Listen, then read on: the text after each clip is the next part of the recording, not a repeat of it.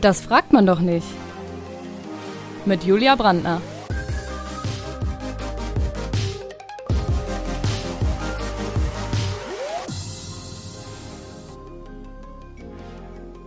Heute mit Verena Ahrensmeier.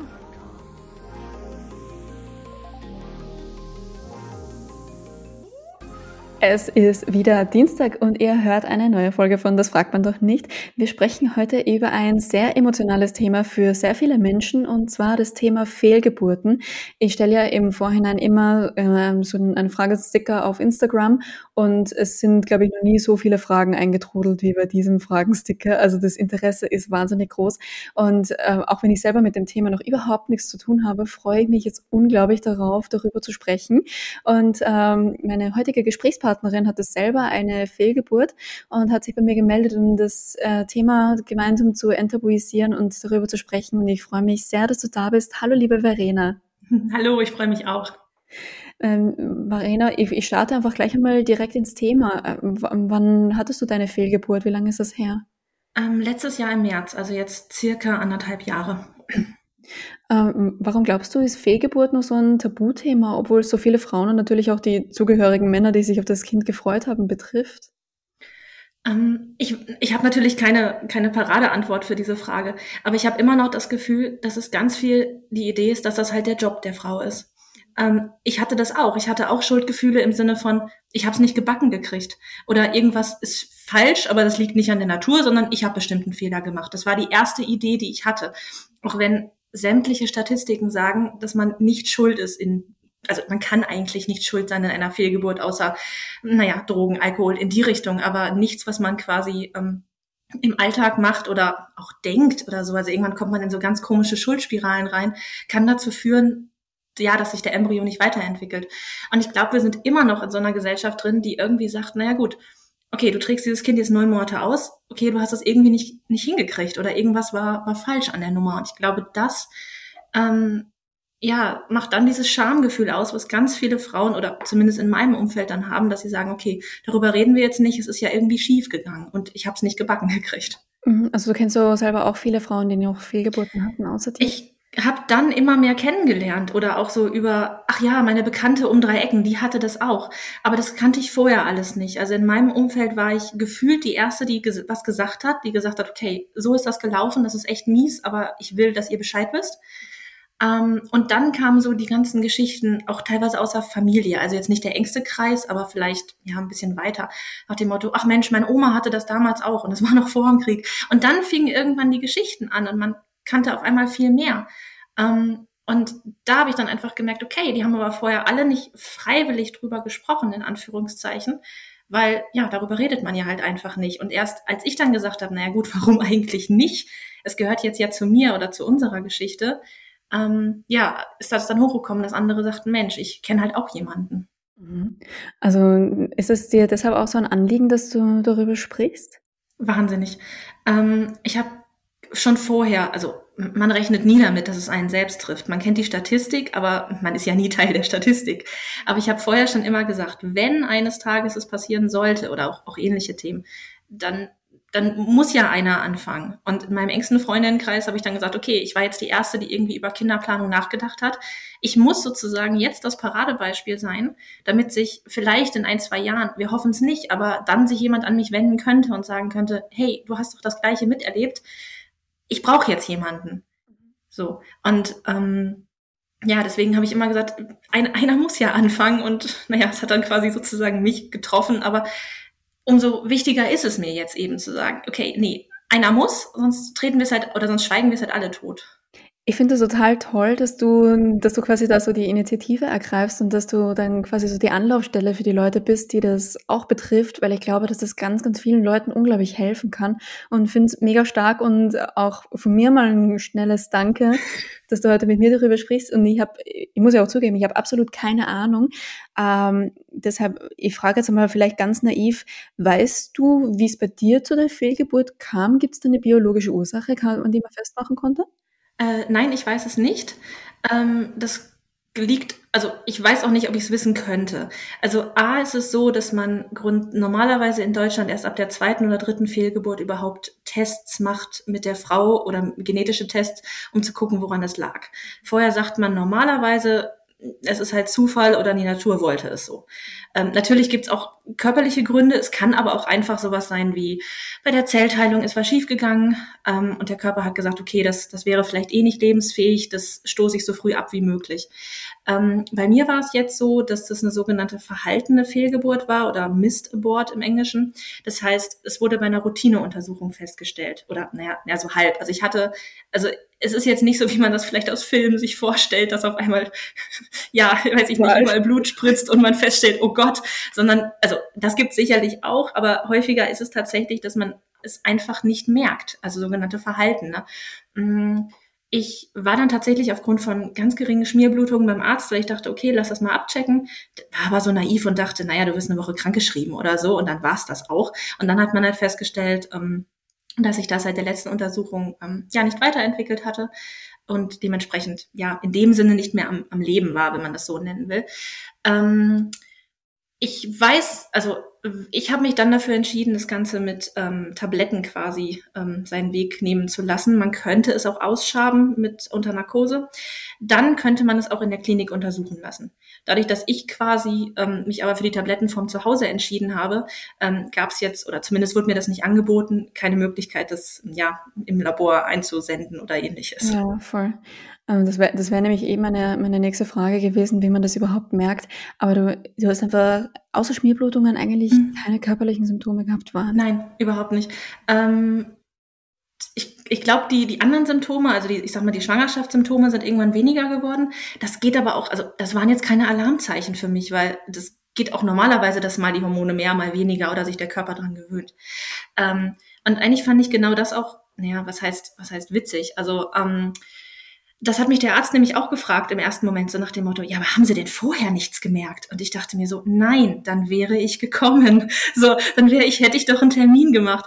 Und so die Frage von ihm fand ich damals total, also ich dachte, äh, Entschuldigung, was glauben Sie denn? Ich würde mich doch nicht mit drei Wochen Krämpfen irgendwie durch die Gegend schleppen und mir dann mal überlegen, zum Arzt zu gehen. So, aber nein, genau, also es, es, es ist tatsächlich, es ist nichts passiert und ich glaube, also in dem Sinne. Und ich glaube, der Körper hatte dann quasi auch gerade ja erst angefangen, es vielleicht auch, also was heißt zu realisieren, aber zumindest dann langsam angefangen, es eventuell natürlich ähm, abzustoßen, aber soweit ist es dann ja quasi nicht mehr gekommen. Mhm. War das deine erste Schwangerschaft? Ja. Okay. Und wie, in der wievielten Woche warst du? Weißt du? Ähm, also ich dachte, ich wäre in der neunten. Es hat sich ab der sechsten wahrscheinlich nicht mehr weiterentwickelt. Okay, also doch relativ früh. Okay. Ja, total. Ja, gut, dann kann man es ja auch nicht unglaublich merken, denke ich mir.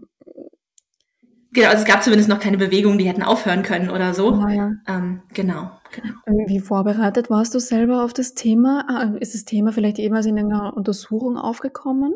Nein, nein, überhaupt nicht. Ähm, vorbereitet. Nee, eigentlich, eigentlich überhaupt nicht. Also für uns war klar, wir haben einen positiven Schwangerschaftstest, wir kriegen ein Kind. Also so einfach wäre das gewesen. Ähm, und ich hatte mich da vorher mit dem Thema nicht beschäftigt und wie gesagt, ich kannte auch niemanden. Also ich bin da total reingefallen, was auch bedeutete, dass ich mich natürlich erstmal total auf meinen Arzt verlassen habe. Ähm, dementsprechend kaum Nachfragen gestellt habe und auch oder auch keine Nachfragen bezüglich ähm, wie man das jetzt medizinisch zum Beispiel angeht. Es ist theoretisch auch möglich, dass man ähm, einfach wartet. Also dass man es nicht mit Tabletten oder mit einer Ausschabung quasi medizinisch herleitet, sondern dass man wartet. Und soviel ich weiß, ist das bei euch in Österreich auch viel mehr gang und gäbe. Und in Deutschland wird es quasi auch einfach nicht angeboten. Ich habe ganz kurz mal gefragt und habe gesagt, na ja, mein Körper hat doch schon angefangen. Wollen wir nicht vielleicht sagen, okay, das, das geht natürlich, ähm, worauf ich dann nur eine Belehrung bekommen habe, dass ähm, das halt total gefährlich sein könnte, was auch gut sein kann. Das will ich gar nicht in Frage stellen. Ähm, aber das heißt, ich konnte ganz viele Entscheidungen in dem Moment, also ich habe mich einfach führen lassen. Ich war geschockt und finde es total schade. Ich will natürlich auch nicht, dass jemand anders sich auf den Ernstfall quasi schon vorher vorbereitet. Aber es hätte mir viel mehr, ja, ähm, viel mehr Kraft gegeben zu sagen, okay, Moment, ich kann jetzt aber noch selber Entscheidungen treffen, ich muss die nicht alle abgeben. So, und ähm, aber nee, so bin ich da quasi reingeschlittert. Aber jetzt, jetzt noch eine, eine naive Nachfrage zum Warten. Äh, wie, wie, wie wäre das dann abgelaufen? Hätte man da quasi die normalen neun Monate Schwangerschaft einfach abgewartet und hätte man da eine Art Geburt erlebt? Oder? Äh, auf, auf gar keinen Fall neun Monate. Ja. Ähm, im, normalerweise, also das wächst ja nicht mehr. Das ja. heißt, es ist in dem Sinne, es klingt ganz, ganz hart, aber es ist natürlich totes Material. Also ja. es, das wird nicht mehr durchblutet, das, das wird auch nicht mehr mit Nährstoffen versorgt. Ähm, das heißt, Irgendwann merkt der Körper das, normalerweise. Also das ist, das ist die Idee. Ähm, und durch die Schmierblutung, bin ich der Meinung, hatte meiner ja auch schon irgendwie realisiert, okay, hier passt was nicht, wir müssen, wir müssen da mal ran. Ähm, und dann kann man theoretisch sagen, auch mit so ein paar Kräutern und Tee und so, dass man das Ganze so ein bisschen, ähm, ja, äh, den Ganzen so ein bisschen hilft und dann, dass der Körper es einfach quasi irgendwann freiwillig abstößt innerhalb von eins, zwei, drei Wochen. Äh, die könnte man, in der Theorie könnte man die warten, wenn man ähm, regelmäßig schaut, ob noch, ja, klar, sowas wie Blutvergiftung und so ist da eine Frage. Das ist, es ist alles nicht, da muss jeder selber seinen Weg finden. Ich will auch nicht sagen, dass das der einzig Richtige ist, dass man natürlich warten muss. Aber ähm, ich habe mich halt in diese Entscheidung total reingedrängt gefühlt. Also ich musste mich in dem Moment im Arztzimmer entscheiden. Ich kam gerade raus, hatte mir das gesagt und dann hieß es, okay, entweder nehmen Sie jetzt Tabletten. Und die hat er dann noch so ja, so ein bisschen dubios hinter sich aus dem Schrank rausgeholt. Das war offiziell sogenanntes Off-Label-Use. Also das sollte man für Schwangere eigentlich gar nicht nutzen. Das ist eigentlich ein Magenmittel gewesen. Das hat man dann einen Monat später auch vom Markt genommen aufgrund von Nebenwirkungen. Oder halt, sie hätte, hätte mich sofort ins Krankenhaus überwiesen. Und das wollte ich halt auch nicht. So, die beiden Möglichkeiten hatte ich nur. Und ich hätte zumindest gern irgendwie dass man hätte sagen können, okay, wir können auch noch eine Woche warten und schauen, ob sich das entwickelt. Ich bin damit ja schon drei Wochen rumgerannt in dem Moment, wo das quasi der Embryo nicht mehr nicht mehr versorgt wurde. Ähm, die eine Woche hätte es jetzt vielleicht auch nicht mehr angekommen. Ähm, ja, genau. Da würde ich mir einfach nur mehr mehr Möglichkeiten wünschen und mehr Mitspracherecht in irgendeiner Form. Glaubst du, hättest du es lieber hättest du lieber gewartet? Im Nachhinein weiß ich es nicht. So war es für mich jetzt der Weg war okay. Ich wollte auf gar keinen Fall in die Klinik. Ähm, das ist auch nicht schön, wenn man dann zu Hause darauf wartet, dass, es, dass man end endlich anfängt zu bluten. Und wenn man dann, also so, so drastisch das jetzt klingt und dann darauf wartet, dass man irgendwas ganz kleines Zentimeter großes vielleicht auffängt und sich überlegt, ob man das runterspülen möchte oder nicht, im Klo zum Beispiel. Ja, das, äh, das ist nicht schön.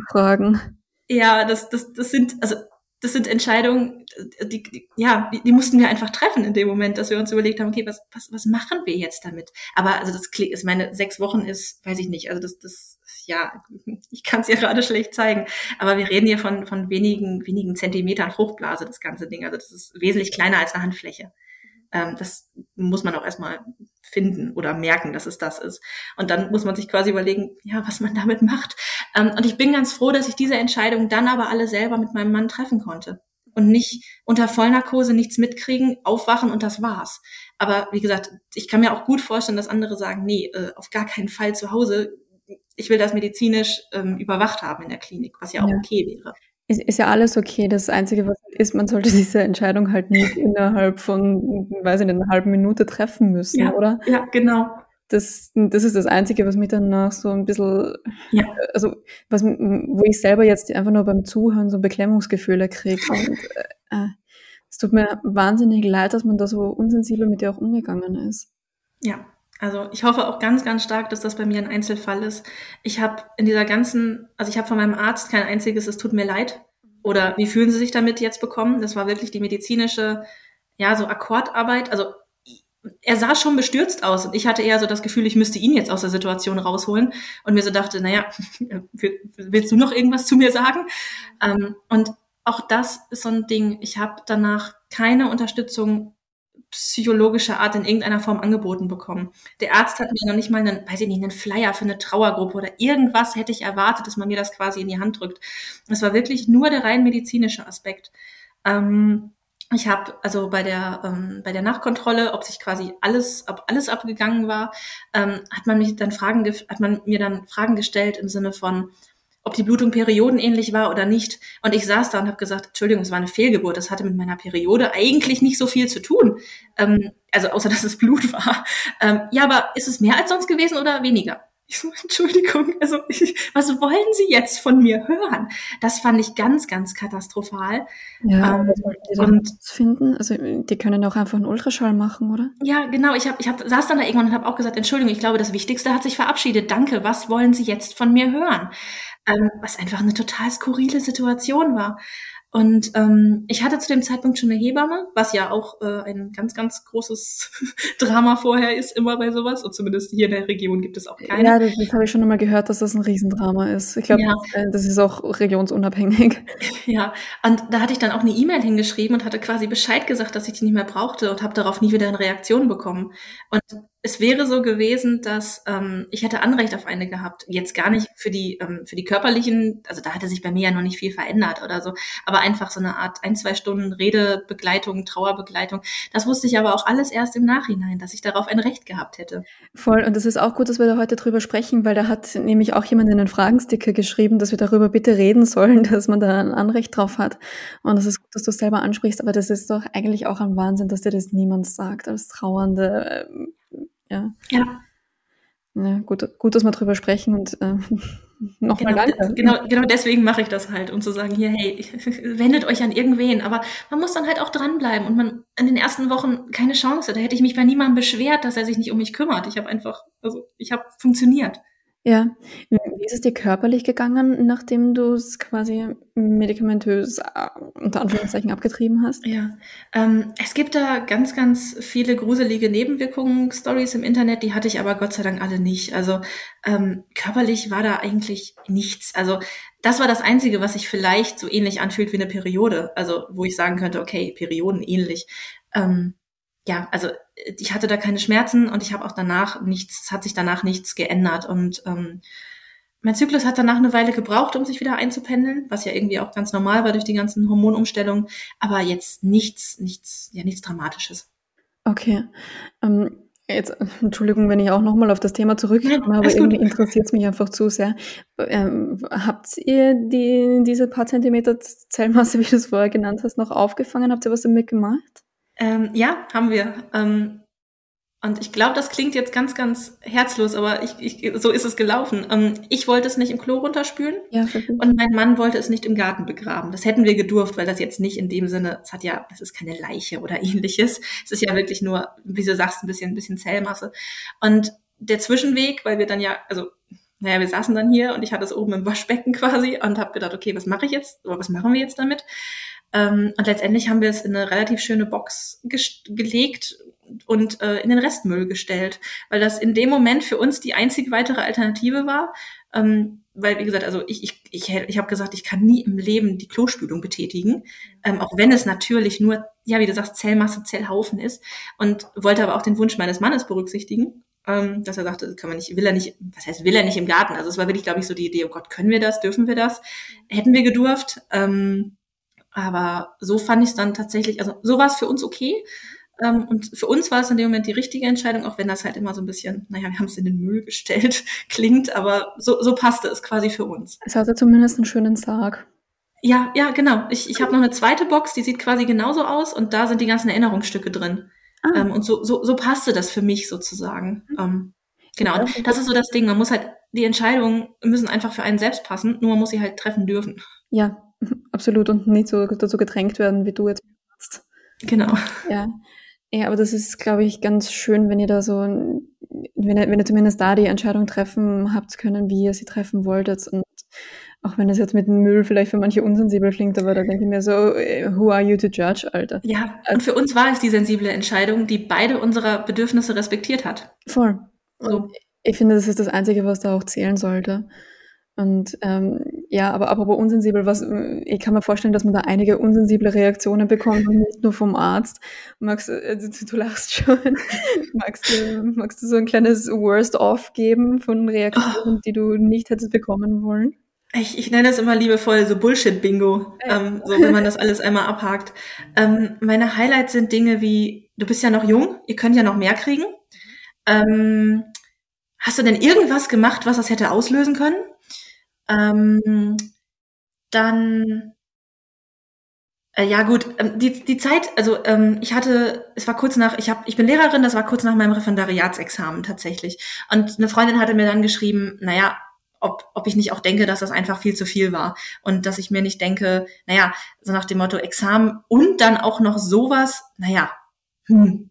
Ist, ist ja blöd, dass es so gelaufen ist, aber das hat halt total diese Schuld suggeriert und so gesagt, hey, äh, hast du dich halt einfach übernommen, ne? Und dann ging es so, naja, das nächste Mal machst du einfach ein bisschen mehr Wellness und dann wird das auch besser. ich mir so dachte, yo, dreimal Yoga machen und wir halten die Schwangerschaft. Das wird's gewesen sein. Du, ich bin Yogatrainerin, ich mache gern mit dir Yoga. Ja, siehst du.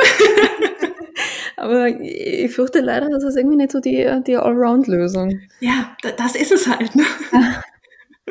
Ich meine, wenn ein Wellnessurlaub für alles die Lösung wäre, wäre es eigentlich ganz schön. Das machen wir dann das nächste Mal. Dass man einfach so neun Monate Wellnessurlaub machen, damit du dich auch garantiert nicht überanstrengst. Ja, genau. Und was ich immer noch, was ich total schwierig oder ja, schade fand, war dieses, naja, aber es war ja auch noch total früh, war es denn wirklich da? So, ähm, oder ihr wusstet auch wirklich sicher, dass ihr schwanger wart, oder? Oder, oder dass ich schwanger war. Ähm, und ich dachte, natürlich war es noch früh und es ist sicherlich ein ganz anderes Gefühlschaos, wenn es viel, viel später in der Schwangerschaft passiert oder wenn man sich auf Namen geeinigt hat, wenn man Möbel gekauft hat, gar keine Frage. Aber das spricht ja nicht meine Erfahrung ab. Ähm, und das, was ich erlebt habe, ist halt immer noch trotzdem scheiße. Punkt. Und da gibt's dann auch keine Wörter, die da schön reden mit, naja, dann probiert ihr es halt nochmal. Ja, äh, das ist, das ist eine Frage, die könnte mir auch ausrutschen, weil ich wirklich absolut keinen Bezug dazu habe. Und sollte ich das jemals jemanden gefragt haben, dann tut es mir unglaublich leid. Aber wie, wie viel Bindung hat, hat man denn schon zu so einem Kind, wenn man erst so kurz weiß, dass man schwanger ist und das auch noch so früh ist? Ich habe natürlich absolut keine Erfahrung mit, mit späteren Schwangerschaften in dem Sinne. Das heißt, ich kann nur, also ich kann jetzt nicht sagen, mehr oder weniger ähm, wir hatten noch keinen Namen und wir haben auch noch nichts gekauft oder so. Aber ähm, ich würde schon behaupten, dass es 70 Prozent meiner täglichen Gedanken zu dem Zeitpunkt schon ausgemacht hat. Äh, es war einfach immer konstant im Hintergrund. Ähm, also ich habe, also wir hatten schon angefangen zu träumen, was wir hier in der Umgebung alles für Ausflüge machen könnten, was kindergerecht ist oder so. Ähm, es ist sicherlich auch von Frau zu Frau unterschiedlich. Ähm, ich habe auch eine Woche gebraucht, bis ich überhaupt also wir wollten das, klar, und dann hat es mich total überrollt, dass ich sagte, Mensch, wow, ähm, jetzt, jetzt wird das echt was. Ähm, das heißt, da brauchte ich sicherlich einen Moment, um reinzufinden. Ähm, aber für mich ist es schon so, mh, mm, das war zu dem Zeitpunkt ein, ein Riesenthema, zumindest in meinem Kopf, und ist es eigentlich auch geblieben. Also das hat sich gar nicht so geändert. Also es ist anderthalb Jahre später, ähm, aber in dem Sinne ist es immer noch präsent. Mhm. Also du denkst auch immer noch jeden Tag Bestimmt nicht mehr 70 Prozent des Tages und vielleicht auch nicht unbedingt jeden Tag. Aber ähm, es kommt jetzt, jetzt gar nicht negativ, dass es hochkommt, sondern es ist einfach, es gehört jetzt, es ist Teil von mir, es ist Teil meiner Geschichte und das ist auch voll okay. Ähm, es ist jetzt nicht, dass ich sage, ich trauere immer noch wie am ersten Tag. Es ist einfach anders. Man denkt da immer noch mal dran und denkt sich, hey, also so, so, so Daten. Also das erste Mal, als sich das jetzt gejährt hat im März, ähm, das war wirklich hart. Ich dachte eigentlich, ich wäre da total entspannt und dann kam das Datum und ich war überhaupt nicht mehr entspannt. Oder ab und zu rechne ich auch noch, dass ich denke, Mensch, ähm, im Oktober wäre das jetzt, also wenn, wenn es gekommen wäre nach den neun Monaten, wäre das der Termin im Oktober gewesen. Das heißt, jetzt wäre das fast ein Jahr alt. Sowas denke ich schon immer noch mal mit. Ähm, aber es ist jetzt nicht so, dass es wirklich ja ähm, im, im Vordergrund ist. Aber es ist quasi konstant mit im Hintergrund. Hm, ich glaub's dir. Hm, macht man sich da auch manchmal so Gedanken, wie man es vielleicht genannt hätte oder wie das Kinderzimmer ausgeschaut hätte? Absolut, absolut. Oder wie, wie das unser Familienleben jetzt quasi beeinflusst hätte, was wir gemacht hätten. Ähm, wir sind kurz vorher oder ja, ein, zwei Monate vorher tatsächlich umgezogen, auch schon mit dem Gedanken irgendwann an Familienplanung. Ähm, so, das heißt dann aber, dass das Zimmer, was ich eigentlich oder was ich eigentlich nur kurzzeitig als Arbeitszimmer bewohnen wollte, ich dann richtig einrichten musste ähm, was natürlich eigentlich gar nicht der Plan war. Und jetzt haben wir halt zwei Arbeitszimmer. Ähm, und das ist schon so die Idee, dass ich manchmal da stehe und mir denke, Mensch, gar nicht unbedingt, das hätte jetzt alles anders sein sollen. Ich bin rückblickend, weiß ich auch, was, ähm, wie mein, also mein Leben ist seitdem ja nicht schlimm verlaufen in dem Sinn. Ich habe andere Chancen nutzen können, das weiß ich, die ich sonst vielleicht nicht hätte nutzen können. Aber ich stehe da schon manchmal und denke mir so, Mensch, es hätte auch alles ganz anders kommen können. Ähm, ja, und ist es halt nun mal eben nicht. Und damit müssen wir auch klarkommen. Voll. Und immer nur weil es einmal nicht funktioniert hat, heißt das ja auch nicht, dass es nie wieder funktionieren nein, wird. nein, hat, überhaupt nicht. Dass euch das Kind halt gar nicht vergönnt ist. Und ich wünsche euch das natürlich, dass es, wenn es euer Traum ist, dass sich das noch erfüllt. Aber mir hätte sich jetzt persönlich eine Frage aufgedrängt als jemand, der keine Kinder möchte. Und ich entschuldige mich schon vorab, falls das unsensibel ist, aber es hat mir aufgedrängt. Ähm, ist da vielleicht irgendwie auch eine gewisse Erleichterung, sein Leben noch ein bisschen länger für sich allein zu haben? Hm. Rückblickend vielleicht sogar jein. In dem Moment hätte ich gesagt, nein, auf gar keinen Fall. Ja. Ähm, und auch ganz lange danach hätte ich das gesagt. Ähm, ich bin aber durchaus mittlerweile auch dankbar für die Dinge, die sich ähm, ergeben haben und die sich nicht ergeben hätten, wenn es so gelaufen wäre. Ich arbeite mittlerweile in einer Schule, an der ich niemals gelandet wäre. Ähm, und ich habe auch so ein paar Freundschaften, die sich erst danach wirklich entwickelt haben, die ich heute auch nicht mehr missen möchte, ähm, die sich sonst aber vermutlich so vielleicht in dem Moment nicht entwickelt hätten. Das sehe ich schon. Ähm, ich kann jetzt aber nicht sagen, dass ich sage, dass das zu dem Zeitpunkt gut war oder dass das richtig war. Und ich bin auch nicht so der Fan von, weiß ich nicht, das Universum schickt dir das zur richtigen Zeit und du musst daraus lernen. Manche Dinge sind einfach scheiße und das darf man aussprechen und das ist okay. Ähm, aber ich sehe zumindest mittlerweile auch ja so ein bisschen die Weggabeln, die das dann aufbereitet hat. Ähm, aber die gibt's ja mit jeder großen Lebensentscheidung. Ähm, das ist ja wahrscheinlich dasselbe, wie man sich für seinen Partner entscheidet. ist ja, ja doch anders laufen können. Ähm, anderthalb Jahre später sehe ich das, aber ja. also in dem Moment nein, auf gar keinen Fall. In dem Moment wollte ich dieses Kind und es ist die Welt zusammengebrochen. Ja, und es war einfach eine Scheiße wahrscheinlich, ja. Ja, ganz genau. Ja, darf man auch einfach wirklich auch mal so sagen, wie es das ist. Das ist es halt, ja. ja. Hm, inwiefern hat es deine Beziehung zu deinem Mann beeinflusst oder hat es überhaupt äh, eure Beziehung beeinflusst? Ähm, ja, und tatsächlich hat es uns auch enger zusammengeschnürt. Ähm, mein Mann ist grundsätzlich jemand, der seine Gefühle wirklich nicht auf der Zunge trägt. Das heißt, da ist es manchmal auch gar nicht so ganz einfach zu schauen, was der gerade fühlt und wie der damit auch umgeht. Ähm, der hat offensichtlich auch getrauert, aber ganz anders als ich. Ähm, und ähm, ich habe damit noch wesentlich länger zu kämpfen gehabt ähm, insgesamt und hatte dann irgendwann so ein total süßes Gespräch mit ihm, dass ich sagte, Mensch, du bist irgendwie schon weiter und ich hab's einfach, ich, ich kann's noch nicht und ich will aber und er sagte dann ganz niedlich, naja, aber solange du noch nicht mit dem Thema fertig bist, sind wir damit noch nicht fertig. Ähm, und das war es tatsächlich auch, was uns da durch die Zeit gebracht hat. Also ich kann mir vorstellen, dass es ähm, wenn wir beide ganz langfristig unterschiedlich getrauert hätten, das sicherlich schwierig gewesen wäre, auch irgendwie auf einen, auf einen Nenner zu kommen. Ähm, aber letztendlich, äh, ja, hat, hat die Beziehung in dem Sinne, wenn dann positiv beeinflusst, aber auf jeden Fall nicht ins Negative. Okay, das ist schön zu hören. Ähm, ich habe ja auch so oft gehört, dass dann äh, Beziehungen auseinanderbrechen. Das ist ja total schlimm eigentlich. Und schön, dass das bei euch jetzt nicht so war. Ähm, aber wie, wenn, angenommen, du hättest jetzt eine Freundin, die eine Fehlgeburt hat, äh, wie könnte man da am besten helfen? Oder so, was ist lieb gemeint, aber scheiße gemacht?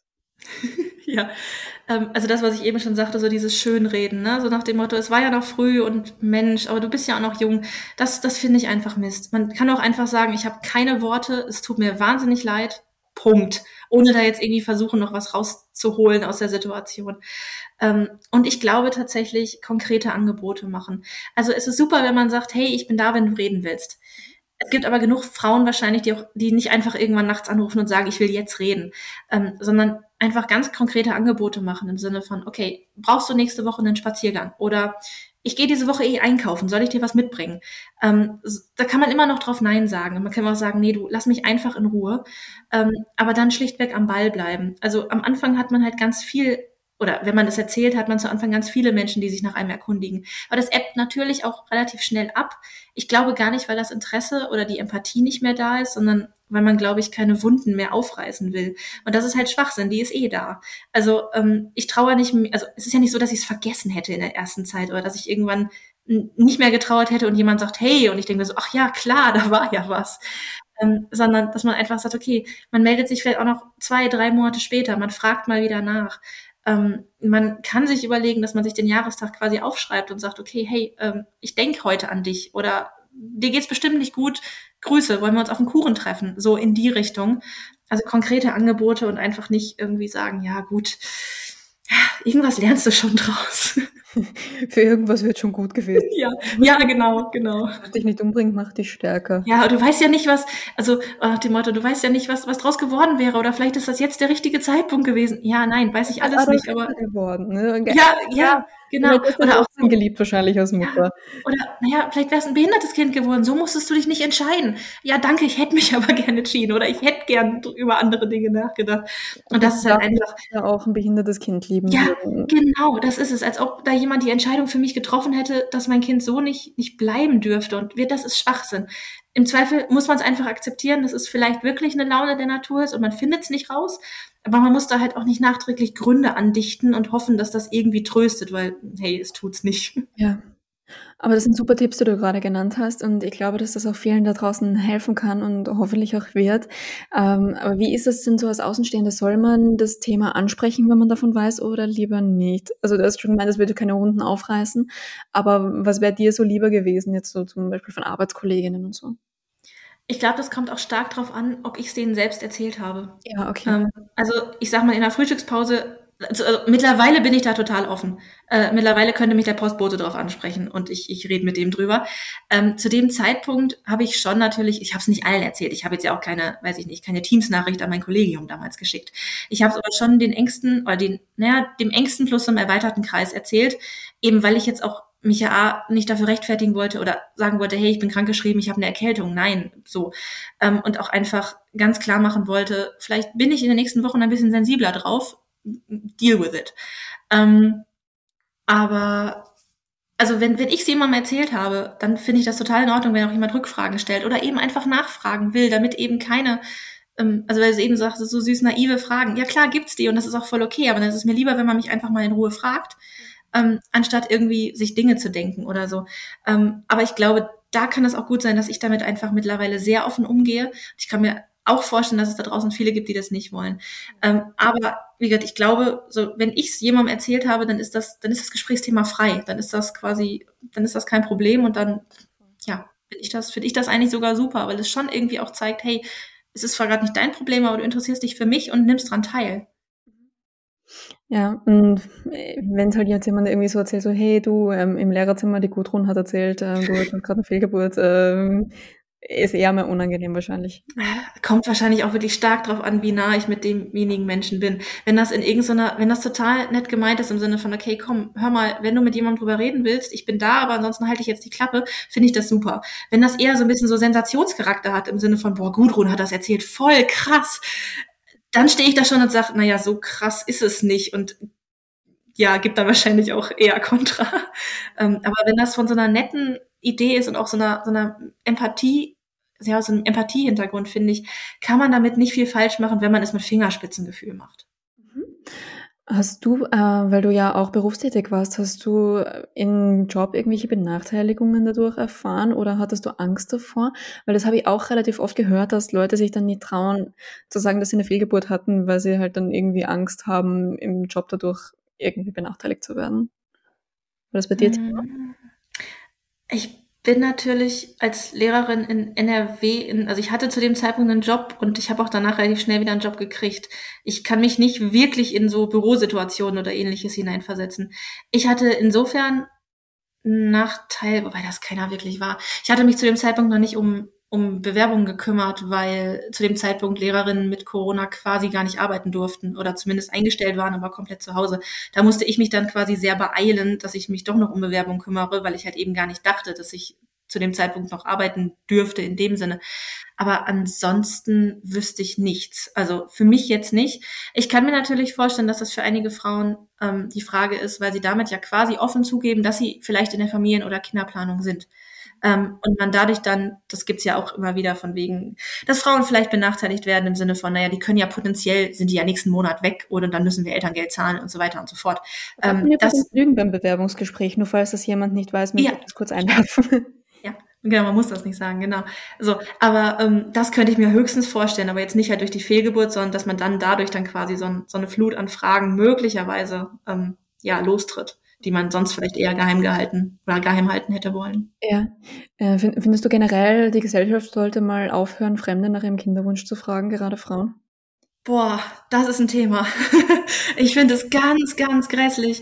Und eigentlich habe ich deswegen auch vor allen Dingen teilweise angefangen. Also ich lasse die Leute, also je nachdem, wie sehr ich meinen Gegenüber mag, aber mittlerweile auch in die, in, in die offene Klinge laufen. Also ähm, wir hatten das jetzt gerade auf einer Familienfeier, dass ich mehrmals gefragt wurde, so nach dem Motto, so, aber jetzt ist doch bei euch auch mal Zeit. Und ich mittlerweile, je nachdem, wie diese Frage kommt, echt sage, boah, weißt du was? Die Frage ist richtig schwierig. Wir hatten dies und jenes und das haben wir erlebt und ich hatte eine Fehlgeburt. So, Punkt dann ist das, ist der Gegenüber natürlich erstmal total bestürzt, aber ich denke mir so, das ist halt nicht mein Problem, das sind jetzt deine Gefühle, du hast die Frage gestellt. Ähm, bei, ich hatte es auch bei Kollegen, die so ein paar Hinweise gegeben haben, habe ich aber auch gesagt, okay, komm, ich ziehe mir jetzt mal gerade einen Stuhl ran, ich quatsch mal kurz mit euch, die Stimmung sinkt gleich, aber ich will das jetzt einmal erzählen. Ähm, ich finde das ganz, ganz katastrophal, dass das kein Thema also was, dass das Thema irgendwie nicht im Privaten gelassen werden kann. Vor allen Dingen, es hat ja so viele Facetten von Leuten, die Fehlgeburten hatten, die keine Kinder wollen, die keine Kinder kriegen können. Und jedes Mal muss man sich irgendwie rechtfertigen als Frau, warum man denn noch keine hat oder im Zweifel, warum man nur eins hat oder warum man fünf hat. Und das Thema ist ja quasi falsch. nie, nie fertig. Ja. So, ich denke, das geht dich doch gar nichts an. Ich frage ja auch nicht, wie es bei jemandem anders weiß ich nicht, in der Ehe läuft oder so nach dem Motto, hey, bei euch ist gerade auch nicht gut, lasst ihr euch scheiden, wenn ich keine Ahnung habe von irgendwas. Und ich finde, das ist genau das Gleiche, nur da ist irgendwie Feuer frei. Das darf man gebärfähige Frauen einfach fragen. Punkt. Ja, total bescheuert. Ja, auch nicht in Ordnung. Weil, äh, wie du schon gesagt hast, es gibt so unglaublich viele Aspekte. Ja. Und ich, ich, finde auch so, dass Frauen so immer so in so eine Rechtfertigungsposition ja. gebracht werden, in diese, in der sie eigentlich gar nicht sein müssten. Weil, ich meine, so, Brigitte, du kümmerst dich nicht um das Kind, also geht es sich auch nichts an, ob ich eins habe. So, ja. Und ich will ja auch nicht mit, mit dir eins, Brigitte, ja. sondern vielleicht mit wem anders. Ja, voll. Und ja, da denke ich mir so, vielleicht auch einfach mal vor der eigenen Türe kehren und schön, dass du das auch so siehst. ja. Und ich habe noch eine interessante Frage, die ich im, die, äh, auf Instagram bekommen habe. Und zwar, wie hat sich deine Sichtweise auf Leben und Tod durch die Fehlgeburt verändert? Das ist vielleicht ein bisschen eine philosophische Frage, aber vielleicht hast du ein paar Gedanken dazu. Total. Ähm, tatsächlich kaum. Also ich war schon vorher tendenziell, was das angeht, ein eher nüchterner Mensch. Äh, ich bin auch nicht sonderlich gläubig. Ähm, und da hat sich nicht viel dran getan. Was vielleicht noch eher eine Frage ist, und es ist so ein bisschen natürlich die das hat so ein bisschen was von Fragilität zu tun oder wie, wie schnell sich Dinge ändern können. Das sicherlich, dass ähm, ich vorher total naiv zumindest auch an dieses Thema rangegangen bin. Das ist ja auch die Nummer mit positiver Test, du kriegst ein Kind. Punkt. Dass da noch ganz viel zwischenliegt, war mir vorher nicht klar. Da bin ich sicherlich mittlerweile ein wenig reservierter, ähm, wo man auch aufpassen muss, dass man nicht anfängt zynisch zu werden oder dass man irgendwie sagt, ähm, wenn irgendwie jemand erzählt, hey Mensch, ja, irgendwann, irgendwann, ich, ich plane jetzt auch ein Kind und dann kriegen wir bald ein Kind. Und ich sitze dann da und denke mir so, okay, halt die Klappe. Halt die Klappe, sag jetzt nicht irgendwie, hey, ja, aber vielleicht, weil das, das will ich natürlich auch niemandem wegnehmen. Ähm, das habe ich mittlerweile schon, dass ich mir denke, naja gut, mal gucken, was alles noch so kommt. Und nicht, okay, wir haben diesen einen Weg. Aber das hat nichts direkt mit Leben und Tod zu tun, sondern mehr so, ja, Änderungen im Leben oder ja, Schicksalsschläge klingt so dramatisch, aber halt dass sich Dinge schneller ändern können, als man das denkt und einfach sagt, okay, komm, wir haben jetzt das, was wir haben und von da aus schauen wir weiter, aber wir gucken noch nicht ganz in die Zukunft. Ja. Ähm, wie Felix Lobrecht seine Stiefmutter immer zitiert hat, was wir haben, haben wir und dort weg ist es weg.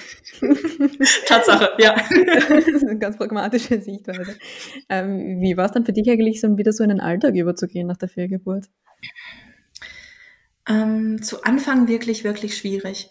Ähm, ich hatte Glück, ich war die Woche noch krankgeschrieben und dann waren eh Osterferien. Das heißt, am Ende war ich quasi drei Wochen mehr oder minder zu Hause.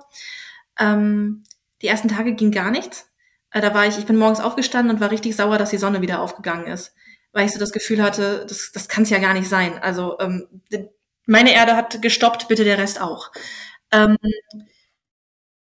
und dann also so, ja, ist tatsächlich schwierig, weil ich dann den Job gewechselt habe. Ich war, also oder die Schule, ich war am Ende meines Referendariats, das heißt, ich habe dann an einer neuen Schule mehr oder minder auch angefangen. Ich war nur noch sehr kurz an meiner alten und es war mitten im Lockdown. Das heißt, so viel Alltag und Schulalltag hatte ich in dem Sinne auch gar nicht. Was ich, was für mich da aber wirklich gut war, war, dass ich wusste, okay, ich komme da hin und die Menschen, mit denen ich enger zusammengearbeitet habe, die wissen alle Bescheid. Und ich muss nicht irgendwie so ein, so ein Fake-Smile aufsetzen und sagen, ja, es ist alles gut, hey, super, sondern ich kann einfach sagen, boah, lass mich heute einfach in Ruhe, du kannst da nichts für. Ähm, das ging eigentlich ganz gut. Ähm, ja, und am Ende, also ich würde sagen, so nach vier, fünf Wochen war ich nach außen hin auch wieder komplett normal, in dem Sinne eingegliedert, habe wieder alles mitgemacht und ähm, wirkte dann auch erstmal voll okay. Und es war auch zumindest dann ja schnell wesentlich besser. Okay, also wie lange wie lang hat es gedauert, bis du nicht nur von außen, sondern auch von innen wieder okay warst? Ich würde sagen, so ganz, also man ist dann, also ich bin nicht mehr komplett die Alte. Also jetzt nicht nach, ich glaube nicht, dass das jemand auffallen würde. Für mich ist es das einfach. Das ist für immer da und das ist aber auch voll okay, das habe ich auch akzeptiert. Ähm, witzigerweise fand ich, dass ich so, also die Fehlgeburt war im März, Ende März, und ich habe im Nachhinein das Gefühl, dass es mir im April viel besser ging als zum Beispiel im Mai und im Juni. Dass es so eine richtige Tal oder so eine, ja, so eine Achterbahnfahrt war, wo ich dann irgendwann auch total sauer auf mich selbst war und mir dachte, das kann es doch jetzt irgendwie nicht sein. Äh, Trauer hat gefälligst geradlinig zu laufen, was total bescheuert ist. Natürlich muss es das nicht oder tut es das auch nie. Ähm, aber ich würde sagen, dass ich wirklich sage, okay, ich habe damit abgeschlossen, ich habe es akzeptiert und ich bin da mit mir im Reinen, war bestimmt mindestens ein Dreivierteljahr, ähm, mit aber wie gesagt immer noch so so kurz, kurzfristigen Tälern, wie zum Beispiel Jahrestage oder ähm, wenn andere Dinge in die Richtung vorbeikommen oder so, so, so ganz fiese Erinnerungen ab und zu hochkommen oder es mir eh nicht gut geht, ähm, dann ja finde ich, schleudert es mich schon nochmal wieder sehr zurück oder beziehungsweise kurzfristig halt einfach echt Mist. Ähm, aber so im Großen und Ganzen ein Dreivierteljahr. Okay. Ja, da darf natürlich sich jeder so viel Zeit nehmen, wie er oder sie da braucht. Aber danke für die Einschätzung und danke auch für das, für dieses tolle Gespräch. Ähm, ich habe unglaublich viel gelernt und ja, mir hat es extrem viel Spaß gemacht. Gibt es noch etwas, was du loswerden möchtest? Oder was wir, was wir vergessen haben, was du vielleicht noch wichtig findest? Nein, ich glaube, ich habe sämtliche meine gesellschaftlichen Appelle, die ich heute loswerden wollte, quasi losgegeben und ähm, habe alles gesagt, was ich hoffe, was ich ja, was ich gehofft habe, was ich sagen kann, was irgendwem da draußen, egal auf welcher Seite, quasi hilft, damit nicht alle vielleicht das exakt so erleben müssen wie ich. Okay, super. Ähm, danke für, für dieses tolle Gespräch, Verena. Und ich wünsche dir alles, alles, alles Gute für die Zukunft, was auch immer sie bringt. Dankeschön. Und euch da draußen natürlich auch alles Liebe, seid lieb zueinander. Wir sehen und hören uns. Tschüss.